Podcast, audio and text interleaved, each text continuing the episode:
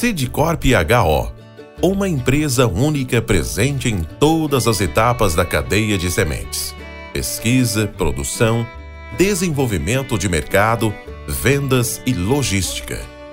Por meio de marca própria ou licenciando sua genética, a Sidcorp HO oferece as melhores opções ao produtor, ocupando 60 milhões de hectares no Brasil, Paraguai, Uruguai e Argentina.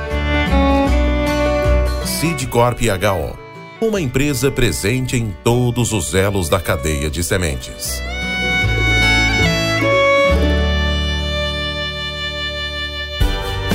Você está no podcast Academia do Agro, dedicado à competitividade do agronegócio brasileiro, com abordagem de temas que fazem parte do seu cotidiano, trazendo dicas e sugestões para o seu trabalho. Vamos juntos!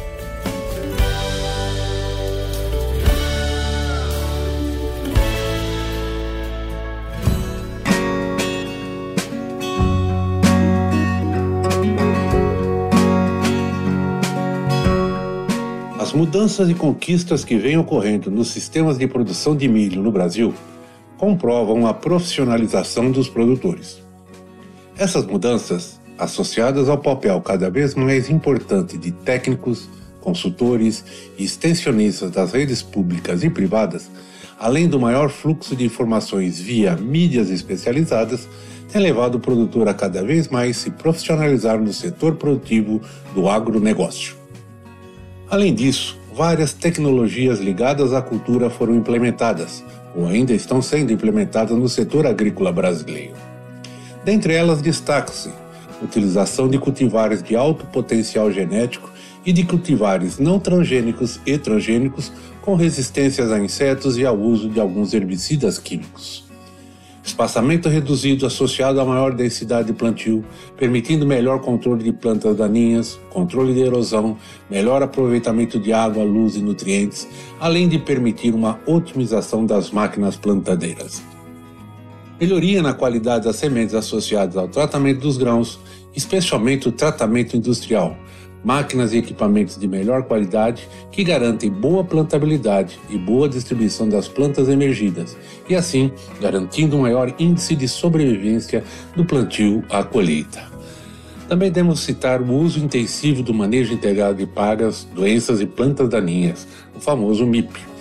A correção do solo, baseando-se em dados de análise levando em consideração o sistema e não a cultura individualmente também temos a utilização de tecnologias como o sistema de plantio direto, a integração lavoura-pecuária, a agricultura de precisão e melhores técnicas de irrigação, que é o que tem permitido uma melhoria do potencial produtivo das lavouras. Convidamos Paulo Roberto Garolo, engenheiro agrônomo e especialista em sementes e no manejo da cultura do milho, atualmente agrônomo sênior em desenvolvimento de mercado da Bayer, que irá nos contar um pouco da sua trajetória profissional e, competente e expert na área, irá compartilhar dicas e recomendações importantes para o sucesso da sua lavoura. Vamos lá? Podcast Academia do Agro. Olá pessoal, bem-vindos ao podcast Academia do Agro. Hoje vamos contar com uma pessoa muito especial, um amigo particular, que é o Paulo Garolo, que agrônomo especialista em desenvolvimento de mercado da Bayer. Ele tem como menção a avaliação de novas tecnologias e materiais genéticos de milho e soja.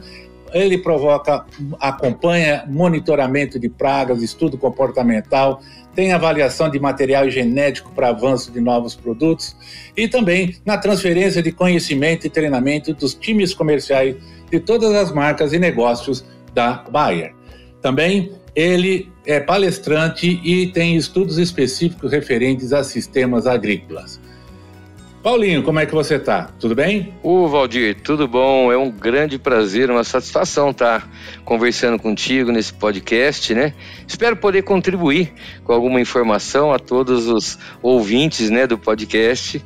E é um prazer estar falando com você, né? Puxa vida, eu que fico também bastante satisfeito, muito honrado em tê-lo aqui e tenho certeza que os nossos ouvintes vão, vão, vão adorar o nosso papo. Por quê?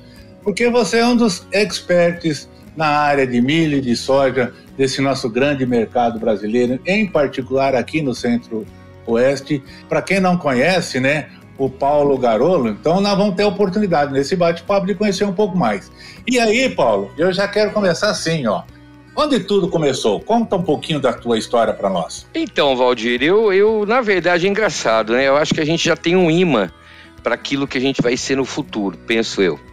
É, desde moleque, eu gostava muito de agricultura. Eu venho de uma cidade, né, que é predominantemente agrícola. Então, em volta da minha casa, praticamente tinha lavoura, né? Eu venho aí do norte do Paraná onde plantava-se algodão, café, soja, milho, trigo, né? Então, uma diversidade de culturas bastante grande, né? E que a cidade era rodeada por fazendas, né? Por propriedades agrícolas, né? Então, realmente, a gente saía quase que do fundo de casa, tinha lavoura. Mas meu pai mesmo não foi agricultor. Eu não venho de uma família com origem na agricultura, mas eu sempre tive uma paixão por agricultura. E eu estou dizendo isso porque, né, já que nós estamos falando da minha história, acho que é legal contar isso, que acho que eu nunca falei isso em outro lugar. É, quando eu estava no ginásio, né, naquela época que ainda era primeiro grau, a segunda fase hoje, né, do primeiro grau, nem sei como é que chama isso mais, mas quando eu estava no ginásio, eu gostava tanto disso e eu tinha uma tia que era muito amiga de dois rapazes que eram agrônomos da Emater, antiga Acarpa. No Paraná era Acarpa. Então ela era muito amiga deles e eu gostava tanto e eu convivia com ela, convivia com eles e comentei sobre isso, né? E por incrível que pareça, minhas férias, por dois anos eu seguia o, os dois, é, trabalhava com os dois, eu ia para o campo com os dois para a gente fazer avaliação, enfim, para eu ter essa proximidade com lavoura, uma vez que eu não vim de família de, de lavorista, né? Mas desde essa época eu já tinha essa vontade, então eu ia nas minhas férias é, de forma informal, mas eu ia com os dois, era o Cal, e, e, e eu ia com os dois pro, pro campo é, visitar, né? Então eu aprendia coisas com eles e depois houve um período que a Emater proibia, né, de, de carregar pessoas. Aí eu comecei a fazer alguns trabalhos para eles que eu usava naquela época os manuais de praga, de doença, né? Que eu fui conhecer depois quando fui para a universidade de uma forma mais específica. Mas eu já lidava um pouco com isso porque eu fazia às vezes trabalhos de revisão para eles para que eles tivessem o conteúdo dentro de algumas algumas, algumas análises de projetos que eles faziam. Então, acho que começou aí já toda a minha história. E a minha paixão pelo milho, ela sempre existiu. O meu trabalho de conclusão de curso foi em cima da cultura do milho, né? E sempre tive essa, essa proximidade com o milho e um dia até o Divino Ronaldo, que é seu amigo também, seu conhecido aqui da rádio, né? Ele me perguntou da onde tinha começado, só que eu não contei a história do ginásio, mas eu disse para ele que eu acho que o, o milho está no meu DNA. Então eu, eu realmente tenho uma paixão muito grande pela cultura do milho, eu acho que uma, uma cultura extremamente trabalhada, né? Olhando pelo prisma genético, é, e se você ainda considerar, e você sabe disso tão bem quanto eu, é, a origem do milho, uma planta, uma gramínea totalmente diferente do que é hoje, né? Se, se é realmente essa teoria que é a que prevalece dentro do, da genética, né? Do teozinto, então se pensar numa planta de teozinto e pensar numa planta de milho e o trabalho que começou com os índios americanos, né? Então, assim, é fantástico e o potencial de resposta que essa cultura tem. É fantástico. É como você imaginar, tudo que eu trabalhar nessa cultura de forma adequada, ela tem chance de me responder. E eu vejo horizontes assim enormes ainda pela frente, Valdir. É, é como você sabe, existem é, testes de genética nos Estados Unidos que a gente chega em 35, 38 toneladas por hectare no teste. Né? Como alcançar isso? Né? Mas eu acredito que daqui mais, sei lá, 10, 20 anos, eu acredito que a gente vai se aproximar muito disso, pela evolução que a gente está tendo né, em todo o aparato tecnológico que a gente vem recebendo. Em algum momento isso aí vai, vai fazer valer e é fantástico imaginar o quanto a gente progride com a cultura do milho. Então é, é uma paixão, né? E começou aí, começou desde a época minha aí de, de colégio ainda, essa minha paixão pela agricultura. Você se formou na Meneghel, né? Isso. Buscando aqui na memória uhum. que você é formado lá, lá, lá no norte, na, hoje Universidade do Norte, Estadual do Norte do Paraná, né? É isso? Correto, corretíssimo. É, é, beleza. Corretíssimo, eu me formei lá. Como é que foi então essa forma, esse curso e aí os seus próximos passos na vida profissional? Como é que foi? Eu comecei a cursar em 1980, né? Em 84 eu já estava formado agrônomo. É, naquela época eram quatro anos, né, o curso. Então eu me formei em agronomia é, em 1984, em julho de 1984. É, quando eu me formei, eu já tinha recém-casado, né, eu já vim em 85 para Goiás. Eu comecei a trabalhar efetivamente na área agronômica em 85, porque nesse período, antes um pouquinho, em 82, meu pai veio a falecer. Meu pai morreu muito cedo.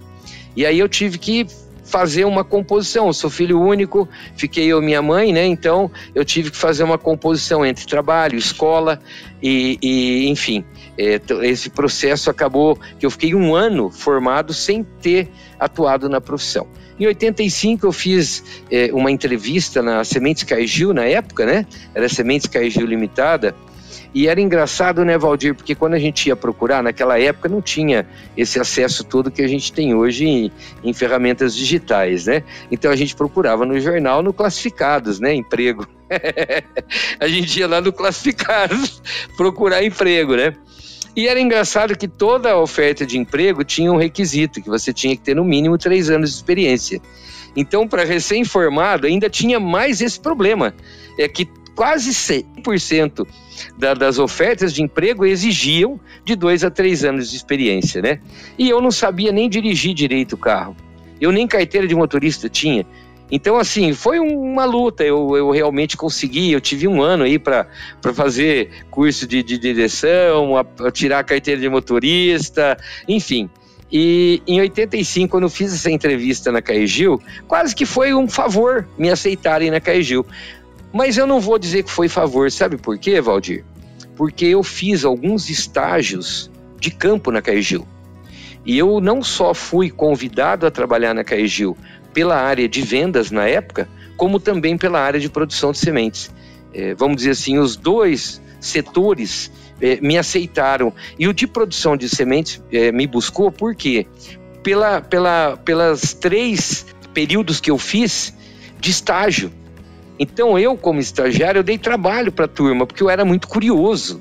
Eu queria fazer avaliação, eu queria fazer. Naquela época, você falar lagarta do cartucho, ah, mas ninguém nem dava muita bola para isso. Você sabe que inseticida para lagarto de cartucho naquela época ninguém nem, quase nem fazia, né? E tinha regiões, né? Eu não quero falar, mas tinha regiões que era benzedor que benzia. Você sabe dessa história. Então eu eu era curioso, eu queria fazer avaliação, eu queria entender melhor por que, que aquela praga estava, enfim. E aí eu dava trabalho para o pessoal do campo, né? Mas isso me contou muitos pontos para ser é, convidado a trabalhar na Caegil Sementes naquela época, né? Mas acabou que eu vim para a área de vendas. Por quê? Porque eu também tinha vontade de ter o contato com o produtor mais direto, de ter uma, digamos, uma venda mais técnica. É, eu já sentia que nós estávamos caminhando para um novo período na história da agricultura e eu via que quanto mais a gente tivesse contato técnico com o agricultor, mais ele poderia incrementar a sua produtividade. E dessa forma, você acabava incentivando a própria cultura progredir. Então eu acho que eu trabalhei muito no progresso também dessa cultura, né? E isso foi um marco que veio fazendo parte da minha história. É, se você memorizar, agora há pouco eu te mandei uma foto que você nem esperava, né? Lá de 1987, onde você está lá pitando, magrinho, né? Bigodudo. Então, essa época, você viu, 87, eu comecei o trabalho em 85, mas você viu lá a foto, só tinha agrônomos.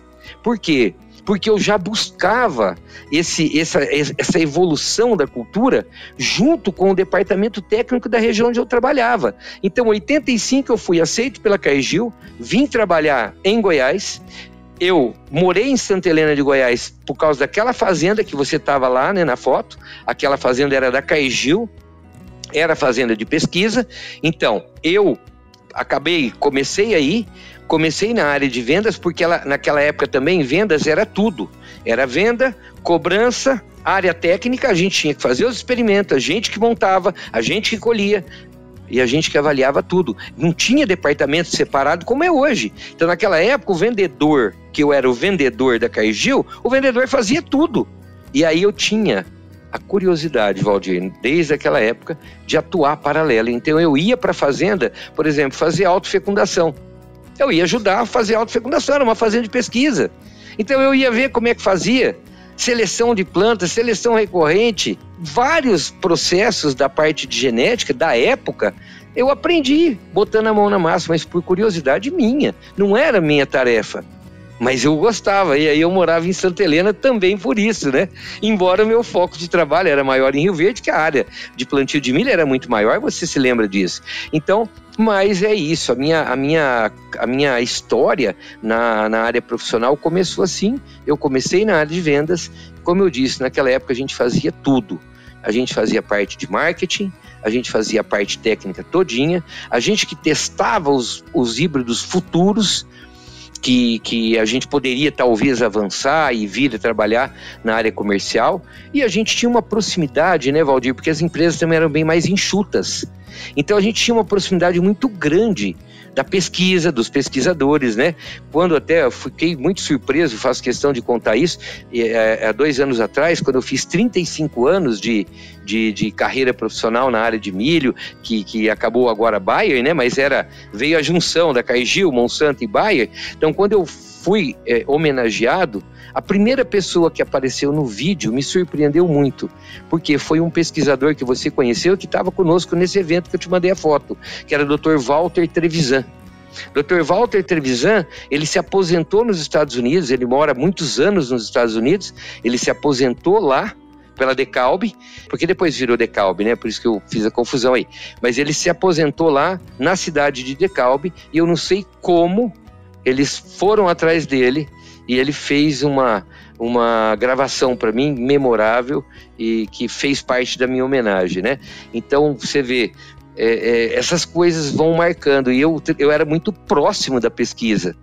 Então eu era uma pessoa estritamente técnica. Eu fui também um grande vendedor, é, recebi prêmios mundiais, inclusive, de reconhecimento, re recebi prêmios no Brasil também, de reconhecimento no Brasil, é, pelo meu desempenho em vendas e tudo mais, mas eu sempre fui um vendedor técnico. E isso era possível porque a minha proximidade era muito grande com o pessoal, tanto de pesquisa quanto de produção de sementes. Você foi amigo do Fernando Botelho, deve ser até hoje. Fernando Botelho gerente da, da UBS aqui de Rio Verde, da Caigil, você se lembra disso? Eu fui antes dele, eu cheguei antes dele. E eu fiz, ajudei o Saltório a construir a maquete, a maquete em palito da unidade de produção de sementes de Rio Verde. A gente construiu com um palito de, de sorvete a maquete que ia ser a unidade de produção de sementes aqui em Rio Verde. Então, assim, é uma história grande, né? A gente ficando mais velho, você vai criando milhões de histórias. Mas a minha origem foi essa dentro do negócio e eu nunca tive preguiça, Valdir, de estudar. Eu sempre falo, até hoje, todos os dias praticamente, eu estudo todos os dias praticamente eu estudo. É comum às vezes as pessoas me verem tipo meia-noite, uma hora da manhã no WhatsApp. Mas o que, que o garoto está fazendo uma hora da manhã no WhatsApp? Eu tenho um, um WhatsApp meu que eu mando para mim. Eu às vezes faço pesquisa, estou fazendo uma leitura que eu acho muito importante interessante, eu mando o WhatsApp para mim mesmo. Eu tenho uma, um, um escrito estudos no meu WhatsApp, uma pasta, estudos. Quando eu acho uma coisa que é muito e eu preciso depois transformar isso em alguma coisa maior, eu jogo para lá. Então é comum eu estar tá, às vezes realmente, por quê? Porque é momento que eu estou estudando e eu realmente gosto de ler, gosto de estudar e gosto todos os dias praticamente eu tenho uma leitura técnica, eu estou investigando alguma coisa porque eu me sinto, é, eu sinto que eu tenho o compromisso e a responsabilidade de levar informação é, para os agricultores, para os colegas do campo. Eu vivo chamando a atenção das coisas, crio caso nos grupos ali de nosso interno, quando eu vejo uma coisa que não, não tá legal, tá, me cheirou picaretagem no bom sentido, né? Ninguém é picareta, mas pela falta do conhecimento você pode transferir a imagem de picareta, né? Então, quando eu vejo alguma coisa que não é condizente com a realidade, eu já entro, eu já ponho o pessoal no trilho.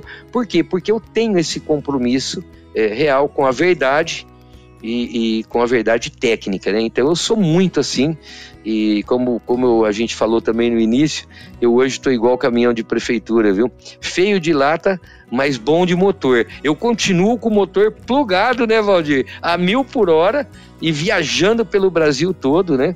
Hoje, embora eu sou responsável pela área de milho no Cerrado ou no Brasil Central, né?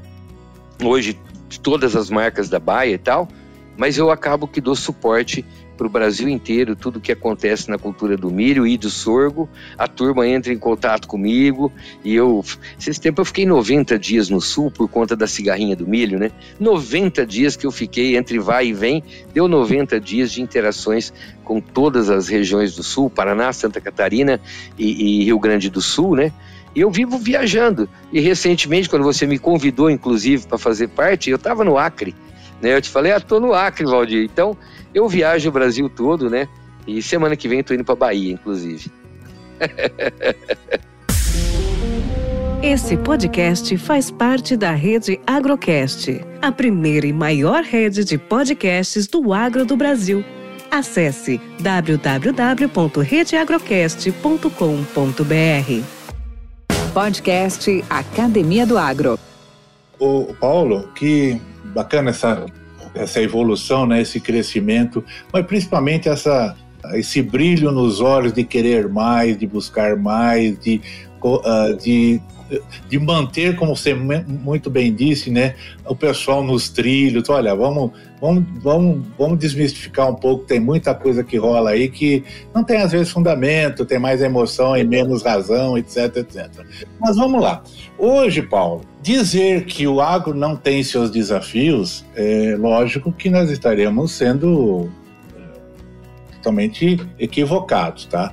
O agronegócio em si já possui uma série de incertezas, uma série de riscos. Verdade que as inovações estão aí auxiliando muito, o crescimento uh, científico, técnico das culturas, em particular do milho, do sorgo, da soja, é muito grande, mas a gente sabe que também tem muita coisa ligada a resultados que a gente chama uh, uh, além da nossa, do nosso controle. Atividades climáticas, volatilidade de preço, aí vai. Bom, além desses fatores inerentes à atividade de difícil previsibilidade, quais são os principais desafios para a produção de milho, sorgo ou mesmo soja, você fique à vontade, que são de ordem fitossanitária. Por exemplo, ferrugem, percevejo, você citou agora cigarrinha, nematóide, plantas invasoras resistentes a herbicida, manejo de solo, tolerância seca. E o primeiro target de pesquisa que é cada vez mais produtividade, né? Diante disso, qual é a sua avaliação destes desafios? Estamos bem? Estamos evoluindo? São grandes? O que, que você comentaria para nós? É, o que, eu, o que eu costumo dizer é o seguinte, né? É, até uma, é uma coisa bacana que eu vou guardar para mim sempre, é uma, uma, uma, fala do nosso grande mestre de Seu Gassen, né? Quando ele dizia que o grande diferencial que existe entre as, as lavouras é o capricho e o amor com que você faz. Então, trabalhar agricultura é, são duas coisas: amor e capricho. Amor, eu acho que todo agricultor tem, porque senão ele não continua na atividade. É, agricultura é uma fábrica a céu aberto, também é um, é um, clichê, mas é um clichê verdadeiro. É uma fábrica a céu aberto. Então você é sempre vulnerável a mudanças e existem mudanças climáticas que acontecem do nada. Então, realmente, trabalhar agricultura, se o cara não tiver amor, não tiver paixão por a, pela atividade, ele não prevalece, ele acaba mudando porque a vulnerabilidade é muito alta né? E é todo e muitas vezes é todo o capital que ele tem que estar tá investido nisso tudo. Se dá para trás, puxa vida, é uma vida uma vida comprometida, né? Então, obviamente que eu, eu sempre enxergo o agricultor como um homem apaixonado na atividade, por isso ele permanece. Essa é a minha visão. Mas existe um detalhe, Valdir, que eu considero muito forte, que chama-se capricho. E aí, realmente existem diferenças.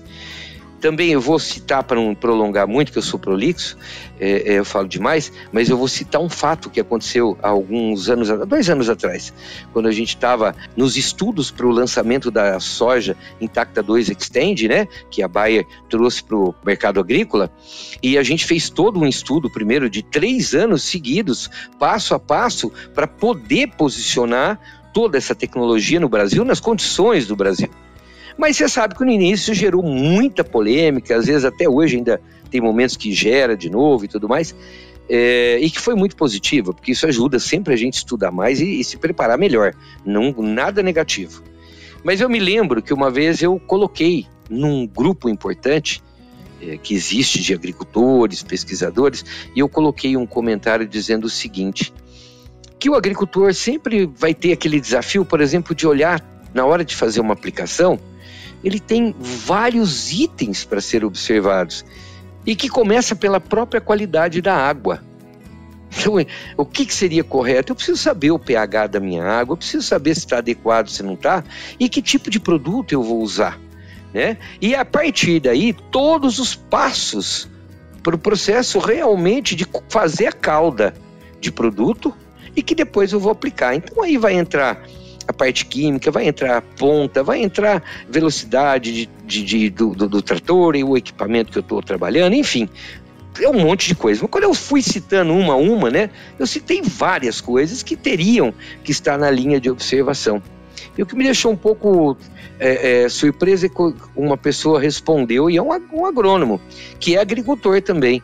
E ele respondeu: Ah, não, mas se a gente tiver que fazer tudo isso, não, aí não dá. Isso me deixou muito triste. Por quê? Porque eu vejo ainda uma grande diferença no que a gente chama de capricho. E isso é capricho. Né? Hoje, você plantar uma semente, é, você levar uma semente para a terra, tem que ter muito capricho. Por quê? Porque são seres vivos. A gente nunca pode esquecer que plantas são seres vivos e que plantas interagem com o ambiente onde ela é inserida. Eu não tenho como comprar um milagre. Eu sempre falo para os times nossos, quando eu vou. Uma das frases clichê minha para o nosso time, eu sempre digo assim: vender uma semente é vender uma promessa.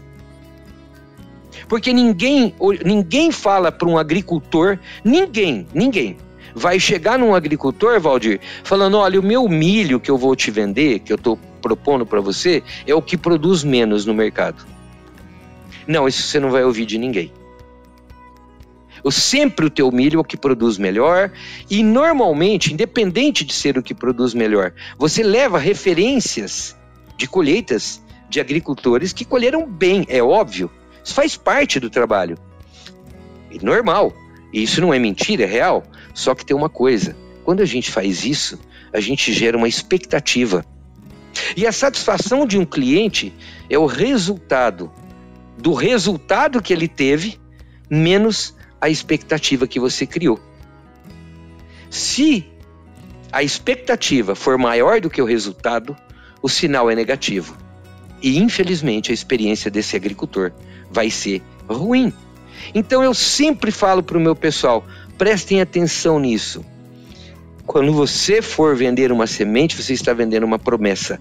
O teu trabalho mínimo é garantir que ele tenha a melhor experiência com aquilo que você está entregando. E para isso, Valdir, a gente precisa olhar detalhe. Agricultura hoje é detalhe, Valdir.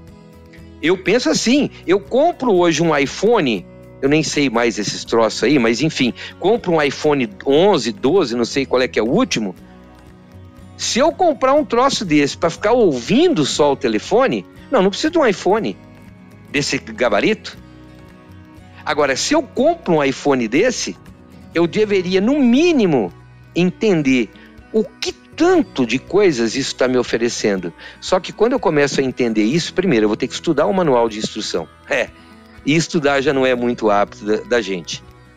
A segunda coisa, eu vou reparar que quanto mais evolução eu tenho, mais eu tenho que ser criterioso na forma de utilizar, porque ela vai exigir mais de mim. E eu estou fazendo uma analogia com a agricultura. Quanto mais a gente evolui na tecnologia, mais a gente é exigido em aprendizado, Valdir. E é incrível que eu leio mesmo. Tô, não estou fazendo conversa fiada. Quem me conhece sabe disso, eu leio quase todo dia. E quanto mais eu aprendo, mais eu vejo que eu sei muito pouco e que eu preciso aprender mais. Talvez por isso é que eu fico lendo, lendo, lendo. Porque eu vejo um troço e falo, não, mas eu tenho que entender esse negócio aqui, ó. Tá escrito aqui que esse carotenoide aqui, né, eu tenho que entender esse troço aqui. E aí eu vou buscar mais, e eu vou buscar mais. E quanto mais eu busco, mais eu vejo que eu tenho que buscar mais. E aí eu fico mais comedido também na hora de falar. Por quê? Porque você, aquele impulso que a gente tem, talvez mais na, na juventude, que você vai meio como trator, né? Atropelando tudo. À medida que a gente vai ganhando mais experiências, você começa a pensar um pouco melhor na hora de falar, para você ir cruzando as coisas. Você tem que fechar. Eu sempre falo, tem que amarrar todas as pontas. Então, eu vejo a agricultura com muito desafio pela frente, mas que nós temos hoje um aparato tecnológico que nos ajuda demais eu vejo muito falar em agricultura de precisão. É, estamos chegando próximos realmente do que se chama de agricultura de precisão. Hoje, muito ainda chama de agricultura de precisão você fazer análise de solo por grids. Não, isso não é agricultura de precisão. Isso é um, é um preâmbulo. Análise solo em grid é um preâmbulo para a agricultura de precisão. A agricultura de precisão a hora que a gente chegar em taxa variável, a hora que a gente chegar em taxa variável de sementes, em taxa, em taxa variável de adubação, é a hora que a gente chegar, inclusive, eu saber que eu começo com um híbrido e de repente lá no meio eu vou ter que trocar. Porque às vezes naquele pedaço não encaixa mais aquele híbrido. E isso vai chegar nessa hora. A gente sabe que vai chegar. Os Estados Unidos já está começando a chegar nesse nível de agricultura de precisão. Isso vai ser agricultura de precisão. Então, mas quando eu vejo tudo que a gente tem pela frente, eu digo para você, Valdir, é, uma, é, uma, é um desafio enorme. Você falou de pragas, você falou de doenças, né? Eu recentemente é, a gente recebeu uma informação. Você sabe que eu estou muito inserido nesse processo de cigarrinha do milho é, viaja o Brasil inteiro, inclusive talvez parte por conta disso. Recentemente descobrimos mais uma virose é, transmitida pela cigarrinha do, do milho que não estava na nossa linha de visão. Então hoje nós temos uma nova virose acontecendo, uma nova classe de vírus, que é o mastrevírus, onde existe uma espécie que também está sendo transmitida pela cigarrinha do milho e que muitas vezes a gente até confunde, talvez com, com nutrição ou confunde, inclusive, é, com o próprio raiado fino, que já é a virose conhecida. Mas hoje já tem mais uma. Então o desafio não para, porque é, eu digo que a, a natureza é extremamente sábia e muito mais é, precisa do que a gente, né? Com tudo que a gente tem de tecnologia. E isso também nos leva a entender eu acho que Deus está mandando um recado para gente.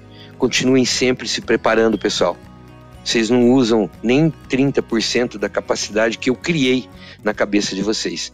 Então, a cada momento, você pode notar, a cada ano, né, também é um clichê. Ah, esse ano está diferente. Não, todo ano a gente ouve esse clichê. Esse ano está diferente, é lógico.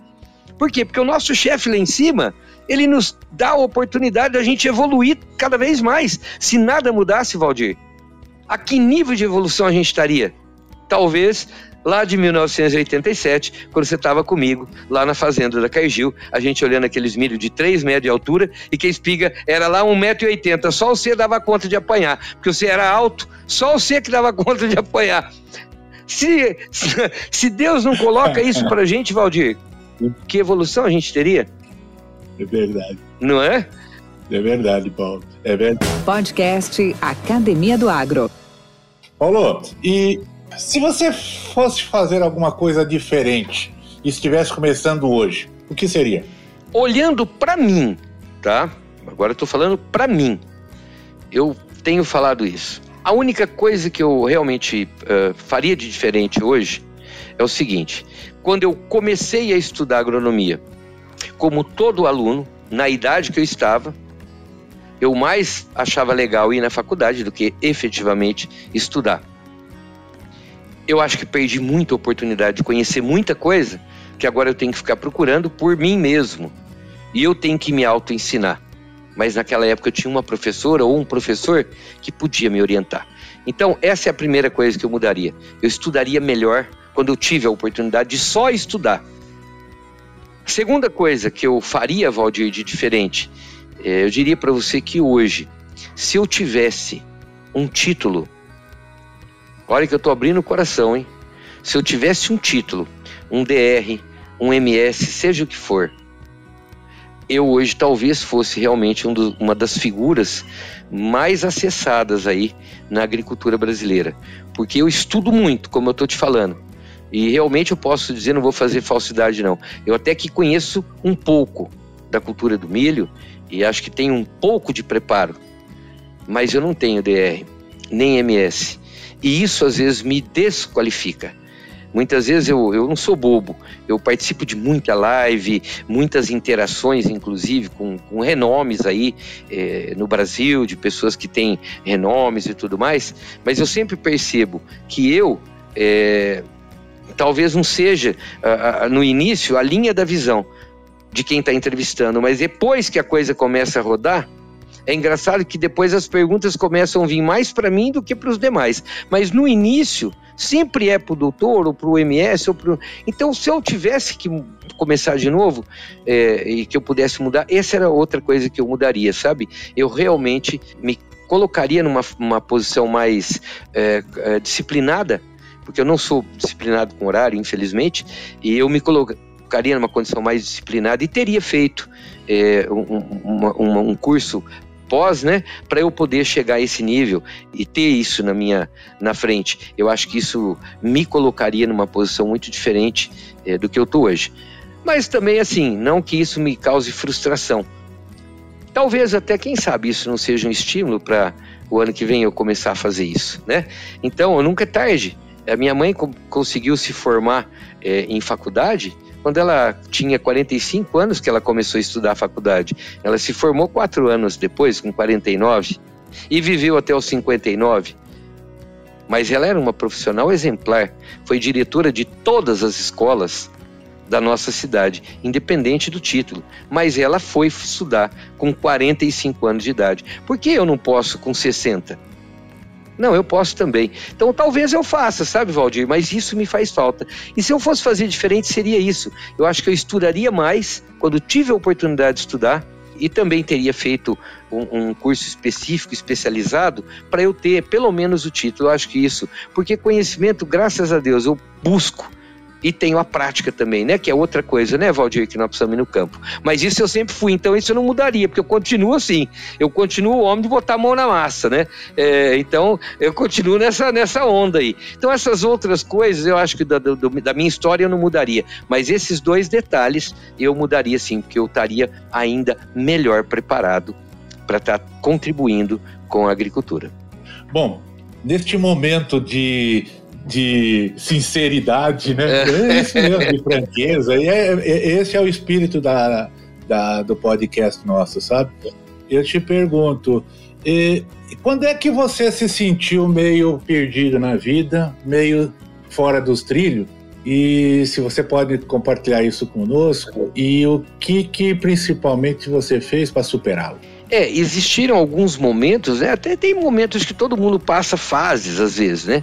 Eu tive alguns momentos que eu fiquei um pouco perdido, como, por exemplo, quando eu... A primeira vez que eu saí é, da empresa. É, inclusive, quem me ajudou... Que, você sabe, é uma coisa que talvez você nem saiba. É, quando eu saí a primeira vez da empresa, eu nem sabia o que, que fazia. Como é que fazia para sair de uma empresa? Porque, na verdade, eu fui demitido da empresa. Não que eu saí, eu fui demitido da empresa. Não, não tenho o menor problema para falar isso. Eu fui demitido da empresa porque mudou a diretoria da Caigil, mudou toda a diretoria, mudou todo o pessoal de pesquisa, mudou toda a diretoria de vendas e eu fui é, meio que alvo, é, talvez aí de alguma alguma mudança, porque eu era muito ligado com todos, né? Eu era muito conhecido. E aí acho que dentro dessa mudança de liderança resolveram que eu também tinha que ser extirpado da companhia. Sabe quem que me ajudou a entender o que, que eu tinha que fazer? Sua esposa. Ela trabalhava na Caixa Econômica nessa época. E o que, que eu fiz? Eu não sabia, eu levei uma papelada lá para ela. O que, que eu tenho que fazer agora? Negócio de fundo de garantia, esse trem. Ela foi me orientar tudo, eu não sabia de nada. Quem me orientou foi sua esposa. Então, assim, eu acho que quando eu tive perdido foram esses momentos, sabe? Alguns momentos desse tipo. Outra coisa é os impasses que a gente tem com a própria família é outro momento que a gente fica meio perdido. Por quê? Porque, de certa forma, Valdir, pessoas apaixonadas como eu sou, como você é também, você está aí, ó, entrevistando eu, pessoas apaixonadas como a gente, às vezes a gente fica perdido no tempo entre família e trabalho, família e evolução é, profissional. E eu infelizmente, eu continuo nisso aí, eu ainda continuo meio perdido, né? É, eu ainda tenho muito problema disso, porque eu sou muito plugado realmente no, no trabalho, na agricultura e tudo mais. E eu vejo que algumas vezes isso é incompatível com a felicidade para minha família, né? Porque felicidade não é só você entregar coisas, mas talvez partilhar coisas. E eu sou muito ausente, né? Então, é, esse é um ponto também de melhoria. Esse eu ainda não sei como vou melhorar. Confesso a você que eu preciso pensar, eu não sei ainda ainda. Agora, da parte profissional em si, esses desafios que eu tive, dificuldades que eu tive, como eu fiz para superar? Eu parei, olhei para mim mesmo e falei: aonde eu posso melhorar? O que eu preciso melhorar realmente para me tornar um profissional mais adequado com o momento de mercado? E você sabe, Valdir, desde que quando começou computador, na época era CPU, mesa, né? Era o desktop, Pentium 133, é, quando a gente começou a ter acesso a isso, a vida mudou. E esse foi o preâmbulo da mudança nossa. E o que, que eu tive que fazer? Pensar e falar: olha, eu tenho que escolher. Ou vou me readequar e vou me encaixar nisso, ou eu tô fora. Provavelmente o mercado vai passar por cima de mim. Então, cada momento que eu tive alguma dificuldade ou que eu me senti um pouco perdido, o que eu procuro fazer é isso: eu paro, olho para mim mesmo, olho para aquilo que o mercado vem mostrando para a gente, nós estamos caminhando para cá. E aí eu busco aprender para me adequar, porque senão a gente vai ficar para trás. E quem fica para trás já perdeu a corrida. Então é isso que eu procuro fazer, Valdir. Eu sempre vou me adequando. É como eu falei, eu tô aí, ó, caminhão de prefeitura, ruim de lata, mas de motor, eu tô sempre procurando me recalchutar, porque se a gente não fizer isso, realmente a gente está para trás. E esse é um grande erro que profissionais muitas vezes podem cometer. Ficam acomodados naquilo que já adquiriram de conhecimento, de experiência e não evoluem. Né? E isso não é pela idade, porque tem gente nova que saiu de universidades renomadas, se achando muito bem preparados, ok? Mas sentam em cima desse preparo e deixam de evoluir. E o tempo hoje não é assim.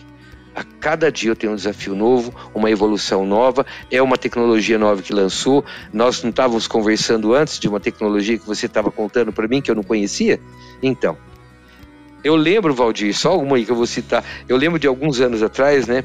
Eu falava pro Henrique, que tá lá perto da sua propriedade aqui no Rio Verde, né? Lá do, do, do, do CPA. Eu falava, Henrique, uma hora alguém vai parar para pensar que plantas são como seres humanos.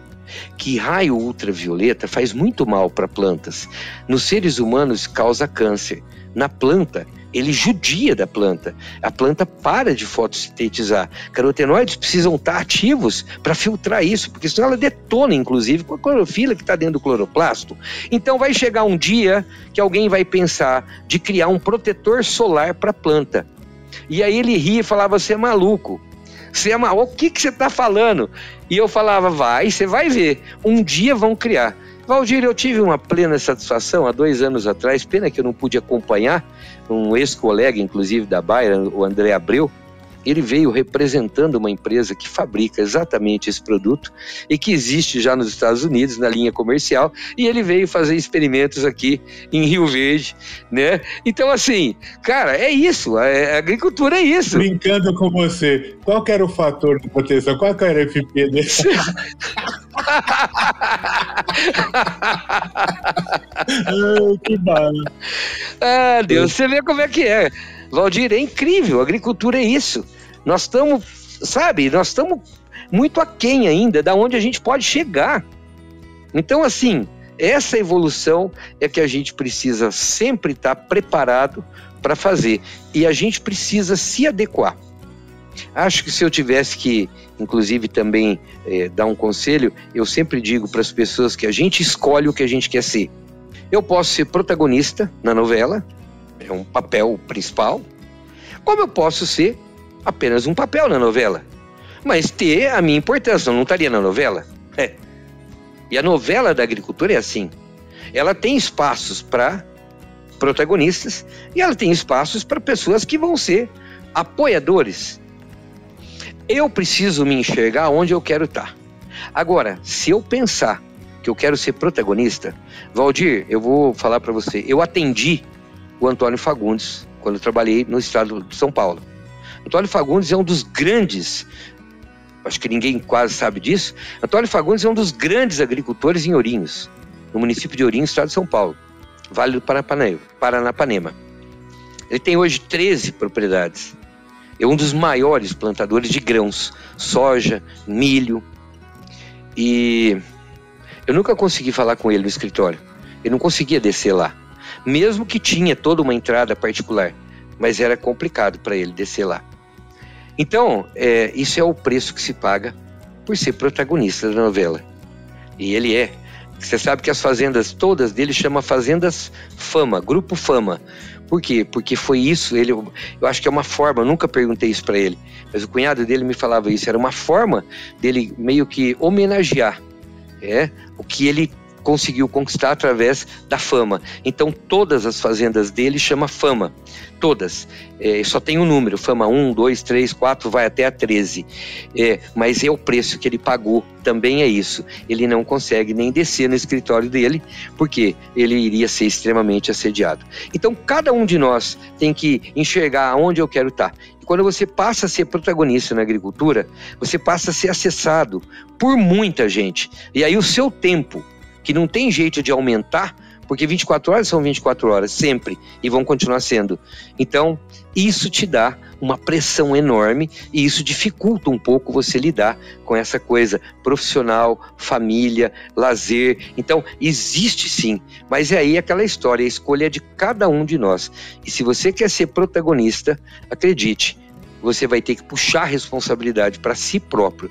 A gente só se torna protagonista quando a gente puxa a responsabilidade. Você pode ser um poço de sabedoria, você pode ser o mais eh, conhecedor do mundo, mas se você não puxar a responsabilidade de expor, simplesmente você vai morrer com isso para si próprio e não vai adiantar em nada. Então, protagonista é isso, você tem que assumir esse papel e você é que puxa a responsabilidade. Mas aí você tem o preço para pagar. Paulo, quais foram ou quais são ou quem é para você, na sua na pessoa de Paulo Garolo, referência pessoal e referência profissional? Referência pessoal, Valdir, eu sempre vou dizer, não adianta. É, eu diria para você que tem.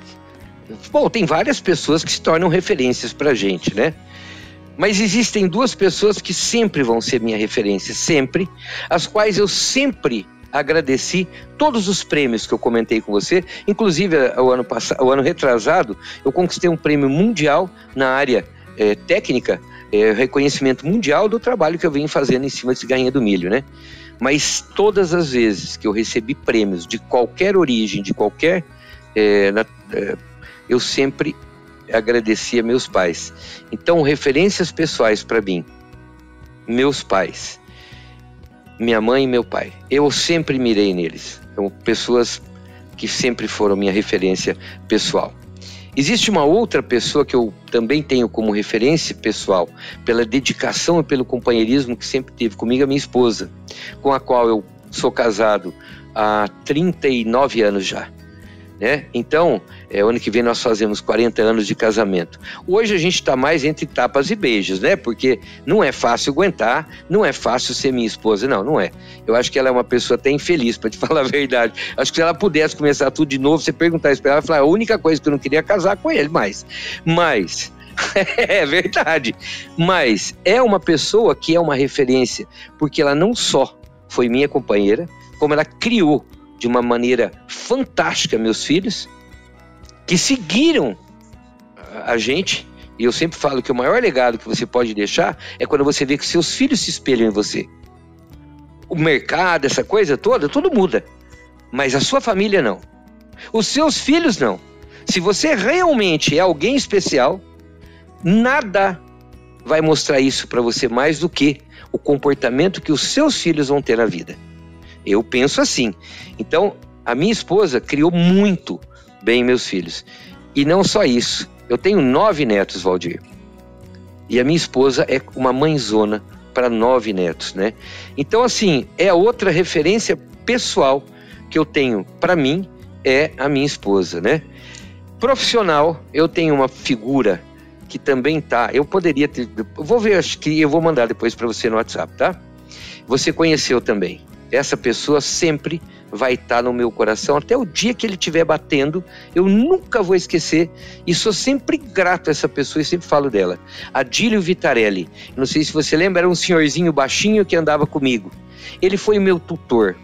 Ele foi meu tutor, uma pessoa que eu tenho um carinho, um amor enorme pelo seu Adílio Vitarelli. E o Fernando Botelho sempre fala: o Garolo é o Adilinho. Na época que ele trabalhava comigo, ele me chamava de Adilinho, né? E hoje ele fala que eu virei o Adílio Vitarelli. E eu tenho o maior orgulho quando alguém fala isso para mim, porque esse cara foi a minha referência profissional. Tem mais duas pessoas que eu me permito citar. A outra foi o Dr. Walter Trevisan, que eu já falei. Esse cara foi assim uma, um cara fantástico para mim também. E uma outra pessoa que eu gosto muito, Valdir, e que para mim ele é uma referência profissional e até pessoal, chama-se Carlos Divino de Oliveira. Carlinho da Soagra. O cara que eu tenho um carinho muito grande, um respeito muito grande. É, embora hoje a gente quase não se encontra pessoalmente, que a minha vida é uma doidura, né?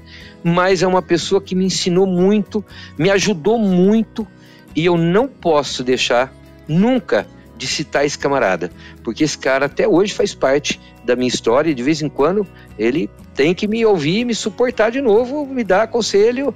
Por quê? Porque tem hora, como você falou, a gente fica meio perdido, né? Então tem hora que eu cutuco ele lá, né? Então é uma pessoa fantástica. Eu sempre vou carregar também dentro do meu coração Carlos Divino de Oliveira, um cara que eu tenho uma admiração enorme. Paulo, muito obrigado por ter esse especial Opa. momento contigo, da gente fazer essa reflexão, esse, esse déjà vu e, e principalmente ver é, é, é, é, esse posicionamento, essa, essas, essas, essas informações tão bem, tão bem compartilhadas a, aos nossos uh, ouvintes, né? Isso é, é, é, como diz, né? Não tem preço. Isso aí é uma coisa muito bacana. Cara, como é que o pessoal pode ter, entrar em contato contigo, Paulo? Então, o meu telefone, que é WhatsApp, telefone, Pix também, tá? boa, boa. Isso aí.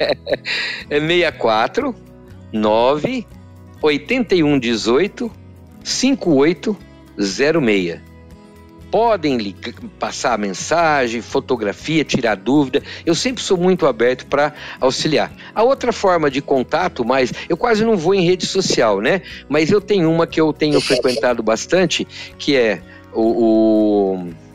Aí, ó, só porque eu falei, já esqueci como é que chama. Arroba alguma... Instagram.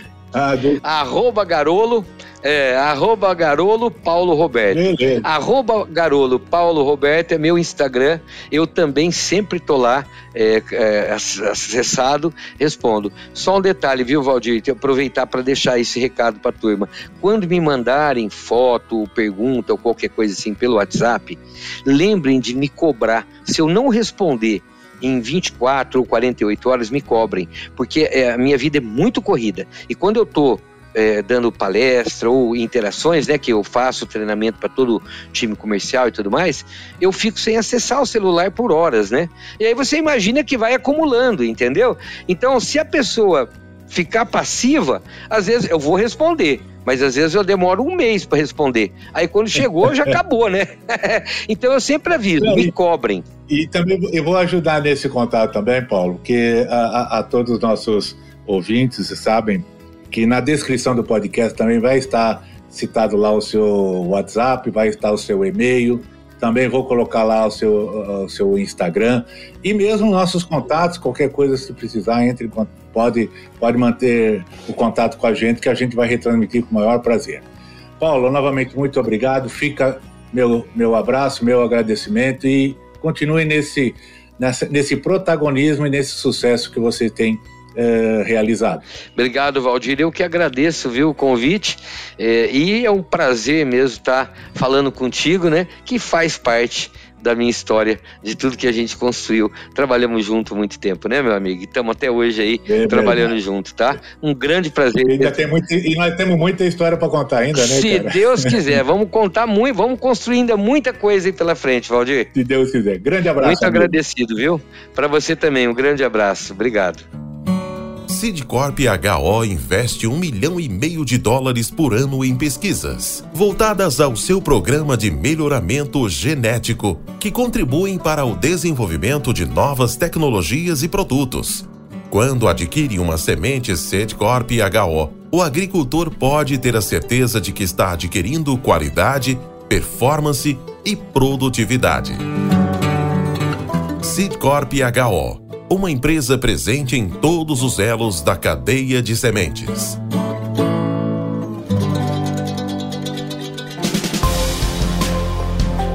Mentes brilhantes incentivam outras.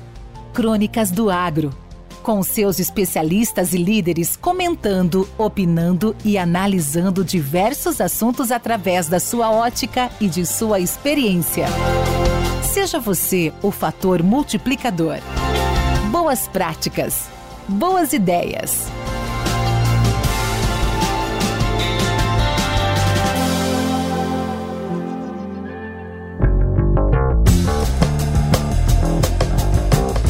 Olá, meu nome é Guilherme Braz, sou professor da Faculdade de Agronomia da Universidade de Rio Verde e é um prazer imenso estar aqui contribuindo um pouco com o programa Crônicas do Agro, vinculado à plataforma de podcasts Academia do Agro. Hoje, especificamente, vou estar abordando um pouco aqui com vocês sobre os desafios do manejo de plantas daninhas na cultura do sorgo. Sorgo, o qual é uma cultura de extrema importância aqui na região central do Brasil, que historicamente sempre vem sendo cultivado em condições de segunda safra ou safrinha, seguido da cultivo após a cultura da soja. E por que, que a gente tem que pensar e entender os motivos que tem feito aí anualmente o crescimento da área de plantio de sorgo em determinadas regiões? Então, o primeiro ponto que é importante a gente estar destacando é que o sorgo é uma cultura que naturalmente apresenta uma maior tolerância alguns estresses abióticos, principalmente relacionados à falta de água, quando comparado com outras culturas exploradas nesse ambiente, como principalmente a cultura do milho. Além disso, um outro benefício adicional de se inserir o sorgo nos sistemas de produção agrícola aqui no Cerrado refere-se à possibilidade desta cultura, por meio do fenômeno de alelopatia, de estar auxiliando no manejo de plantas daninhas após a sua colheita e com a adição dos seus resíduos culturais dentro da área. Um outro ponto importante é que, comparativamente com outras culturas de segunda safra, a cultura do sorgo ela apresenta um custo de produção um pouco mais acessível, pensando em aquisição de sementes e outros pontos adicionais. E tudo isso faz com que eu consiga ter uma boa rentabilidade face aos preços aí que estão chegando no mercado na hora de se comercializar os grãos de sorgo colhidos. Entretanto, um dos maiores desafios quando a gente pensa na cultura do sorgo se destaca a questão das plantas daninhas, uma vez que essas, quando não adotada nenhuma medida de controle, têm o potencial de reduzir até 80% da produtividade da cultura do sorgo. E aí, nesse sentido, um dos maiores desafios, além de manejar a planta daninha, é controlar especificamente as espécies que nós chamamos de folhas estreitas ou as gramíneas, uma vez que, pela similaridade morfológica das plantas daninhas com a cultura, torna-se difícil encontrar opções pensando no controle químico que consiga manejar bem essas plantas daninhas sem com que comprometa o desenvolvimento da cultura do sorgo. Pois bem, eu vou tentar abordar aqui de uma forma sucinta, mas bem informativa, o que, que se dá para fazer em termos de manejo de plantaninha. Então, quando a gente pensa no sorgo, o primeiro passo importantíssimo é acertar no manejo de plantas daninhas na soja, uma vez que na maioria das áreas é a cultura que se precede ao cultivo do sorgo em safria.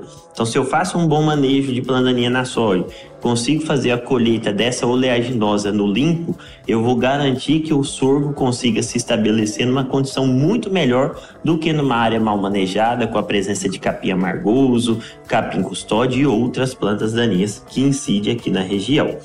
O outro ponto importante é não ficar refém apenas do controle químico. O controle químico é a nossa principal alternativa e ela é imprescindível pensando em produção em larga escala, só que ela por si só não vai resolver o meu problema. Então eu tenho que trabalhar com uma forma de manejo integrado, que aí eu consigo ser assertivo no manejo de plantas daninhas e consigo garantir a sustentabilidade dessas alternativas herbicidas, né? Para que eu possa então ter aí uma longevidade dessas moléculas sem ter problemas de resistência ou também de ineficácia no controle pelo posicionamento inadequado. Nesse sentido, o que, que dá para fazer? São práticas culturais importantes que nós podemos adotar na cultura do sorgo, tais como trabalhar com a densidade de semeadura recomendada pelo híbrido, por meio da fabricante, da detentora daquele material. Então, se a indicação é trabalhar com 180 mil plantas, 190 mil plantas, realmente garantir que eu consiga ter esse stand final. Que uma cultura com a sua população adequada, ela vai conseguir fechar as entrelinhas de forma mais precoce e aí, consequentemente, eu consigo diminuir ou atenuar o problema relacionado aí à emergência de plantas daninhas. O outro ponto, buscar híbridos que sejam aclimatados na região de cultivo e que tenham um estabelecimento ou arranque inicial mais veloz em comparação com outros materiais, que isso me permite que a cultura se sobressaia em relação à planta daninha.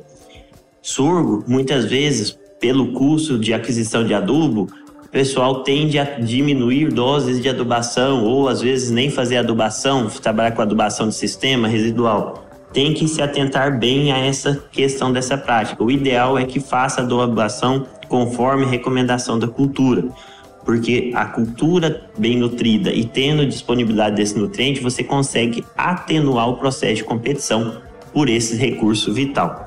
E uma outra possibilidade, essa ainda talvez em fase mais experimental, mas que já algumas propriedades adotam, é a consorciação do sorgo com outras culturas, como algumas gramíneas forrageiras. Bom, no âmbito do controle químico, o que, que a gente pode tentar estar tá fazendo? Então, se eu ainda não implementei a minha cultura, uma possibilidade interessante é trabalhar com os herbicidas aplicados em pré-emergência. Hoje no mercado a gente tem a possibilidade de trabalhar com o S-metalaclor, que é um princípio ativo com várias marcas aí comerciais chegando agora no Brasil. Uh, mas para que eu possa usar o S-metalaclor na cultura do surco, é necessário então que eu faça o tratamento das suas sementes com um safener específico. Na realidade, o modelo de negócio hoje, as próprias empresas já vendem, já comercializam essa semente tratada, então cabe ao produtor, caso ele opte por usar esse S-metalacor, solicitar da detentura desses híbridos já as sementes tratadas. Isso vai permitir com que eu tenha um bom controle residual em pré-emergência de gramíneas e também de algumas espécies folhas largas de sementes pequenas. E uma outra possibilidade é o uso da atrazina. O ponto de usar atrazina em pré-emergência é só se atentar para a questão da textura no solo. Solos muito arenosos, essa prática não é recomendada, porque pode dar problema de fitointoxicação na cultura. Pensando no manejo em pós-emergência da cultura, o herbicida carro-chefe, talvez a única alternativa com grande seletividade que a gente pode estar citando, é a atrazina. Para melhorar esse efeito da aplicação em pós-emergência do surgo da atrazina, eu tenho que me atentar à dose. Se eu tenho espécies que são um pouco mais restritivas, trabalhar com doses mais elevadas de bula. Trabalhar sempre com plantas daninhas no estágio inicial, porque isso vai melhorar a eficácia de controle e não se esquecer de colocar o adjuvante conforme recomendação comercial da fabricante dos produtos à base de atrazina, uma vez que esses adjuvantes vão permitir uma melhora na eficácia. O resumo disso tudo é que se eu realmente quero ter um bom manejo de plantas daninhas no sorgo, eu preciso entender e conhecer melhor a minha cultura e também os meus inimigos, que neste caso são as plantas daninhas porque nessa situação eu consigo ser mais assertivo no manejo de plantaninha e aí eu consigo fazer com que eu colha essa cultura no limpo. Essa é a minha fala relacionada ao manejo de plantas daninhas no sorgo. Foi um prazer contribuir novamente. Estou à disposição. Um grande abraço, Guilherme Brás. Com temas expressivos e dinâmicos, esse intercâmbio semanal visa oferecer um melhor desenvolvimento em suas habilidades profissionais e nas atividades e práticas do seu cotidiano. Somos da Academia do Agro, o podcast para todos aqueles apaixonados pelo agronegócio. Te aguardamos no próximo episódio. Até lá!